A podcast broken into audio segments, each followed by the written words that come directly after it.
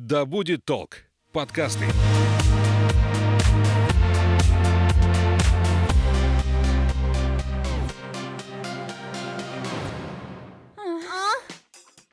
Привет, это «Поперек горла». Меня зовут Соня Стрекоза, и сегодня я предлагаю изучить женскую сексуальность. Для этого я пригласила в студию мою приятельницу Дарью Соломину. Привет, меня зовут а, Дарья Соломина. А, Многие меня знают как Дарья Шабыш по названию моего бренда. А Я занимаюсь уже больше семи лет кожными изделиями, чуть больше шести лет. У меня своя мастерская кожи Шабаш и также свой магазин. А, Я делаю а, портупеи из натуральной кожи и женскую атрибутику, женские аксессуары. Портупеи, гартеры, масочки кошки. Вот сейчас, наверное, все знают, что это такое. Чокеры, ну и такие аксессуары, как 18+. Знаете, есть стереотип о том, что женщина в красивом белье, даже если его никто не видит, чувствует себя увереннее, раскованнее, и это состояние отражается на всех сферах жизни.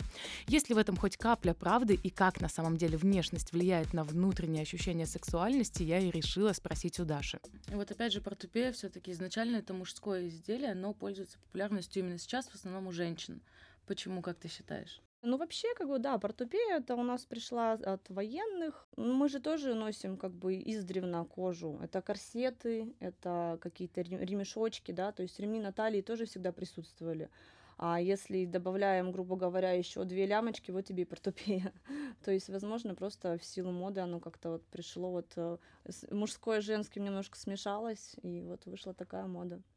Но в любом случае, когда ты надеваешь портупею, наверное, меняется как-то собственное восприятие, может быть, ощущаешь себя более женственной или... Ну, я считаю, что безусловно, потому что, во-первых, ты чувствуешь себя уже не такой, как все, потому что это не принято у нас обществом. Вот, как я говорила, ремень это нормально, а добавляем два э, ремешка, это уже как-то к БДСМ тематике сразу относят. И то есть это, ну, грубо говоря, до сих пор, хотя вроде не в СССР живем, а, сексуальность у нас как-то немножечко как табу.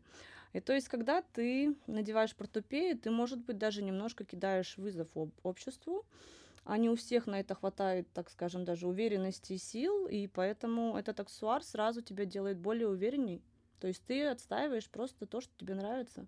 Например, мне это нравится не как раз-таки не как какой-то сексуальный, да, вот э, подтекст, а мне именно нравится, что эти ремешки, а, они увеличивают, например, если правильно подберем а, портупею, то она может увеличить грудь, убрать там целый размер визуально у тебя в талии. Ну, как бы классно, классно. Эта внешняя эстетика, она, так сказать, так же важна, как какое-то внутреннее ощущение сексуальности, или все-таки это с- скорее взаимосвязанные вещи? Ну, конечно, взаимосвязано, а, потому что на самом деле легче начать с проявления своей сексуальности внешне. То есть э, это нужно прорабатывать и внутри, и внешне, но внешне это гораздо легче сделать на самом деле. А, Вот у меня есть э, даже мой пример, так скажем, из жизни, потому что у меня бывали разные даже периоды. То есть я когда-то ощущала себя супер дико сексуально, как сейчас, например.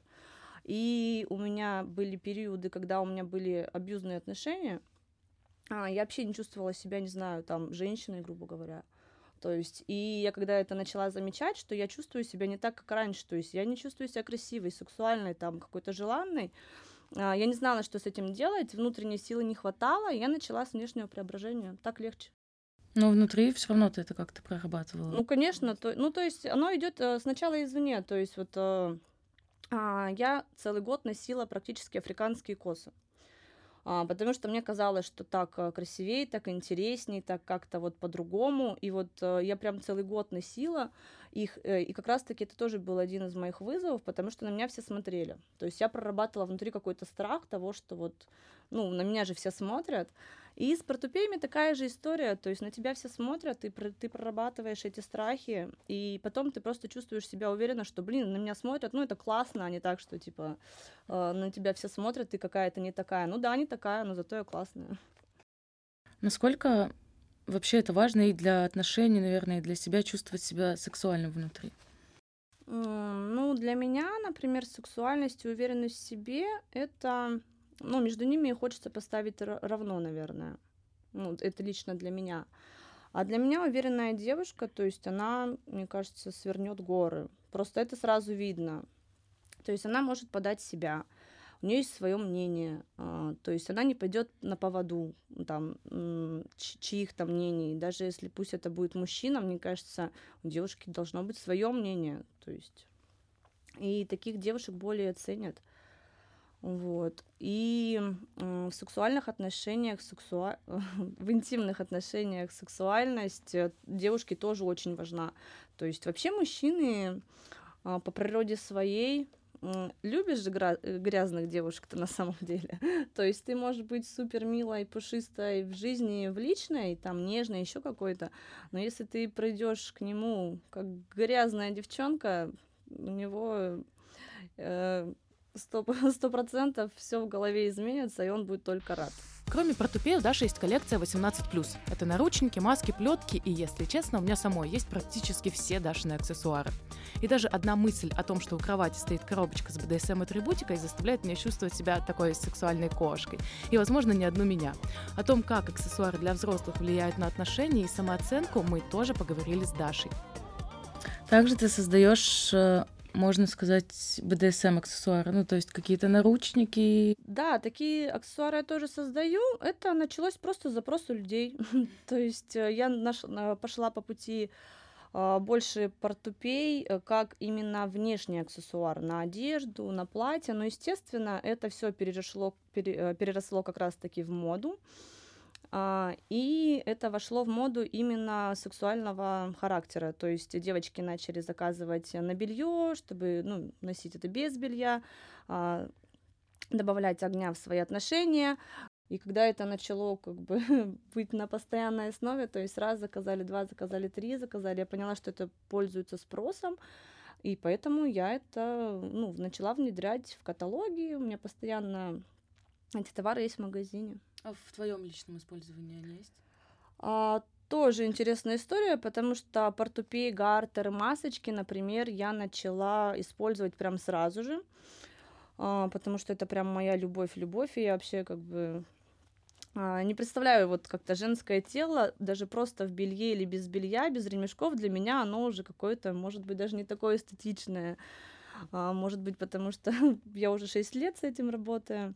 Вот. А такие более какие-то грубые аксессуары, а, наручники, да, тоже, наверное, начала использовать года два-три. А, это мне нравится. Причем мне нравится больше не чтобы на меня их надевали, а надевать на мужчину. То есть у меня есть определенный у меня с моим молодым человеком, допустим, сценарий, который нам двоим, допустим, нравится, а, он в наручниках, а, я танцую какие-то там грязные танцы, и я знаю, что он не может меня потрогать, и это его дико возбуждает. Как-то э, помнишь, может быть, первый опыт с наручниками? После этого как-то изменились ваши отношения? Стали, может быть, вы ближе, крепче в других аспектах? Да, абсолютно, потому что э, этот аксессуар был впервые и у меня, и у моего молодого человека. И да, это прям разожгло очень сильный, во-первых, огонь именно в сексуальных отношениях и в духовных. То есть после этого мы смело начали разговаривать обо всем. То есть в плане секса просто обо всем. То есть как бы даже а, может быть не так, что а давай это, а давай это, хотя это тоже присутствует, даже в качестве теории, допустим, а я там видел, а я там слышал, а как ты к этому относишься, ну и вот в таком плане. То есть раньше таких разговоров как бы не было.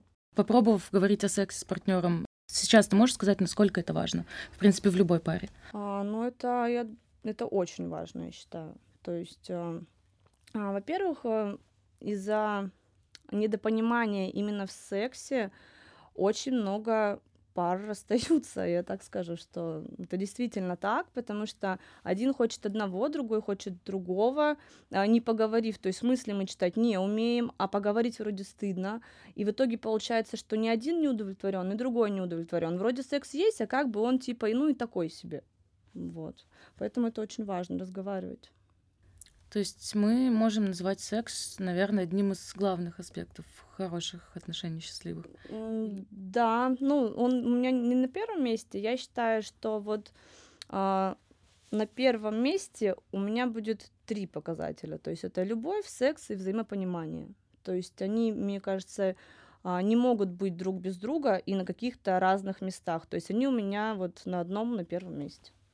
А, Я знаю, что многие пары, они не просто стесняются говорить про секс, но и стесняются предлагать что-то новое. Те же самые наручники и, не знаю, до банального надеть какую-нибудь портупею во время секса или гартеры.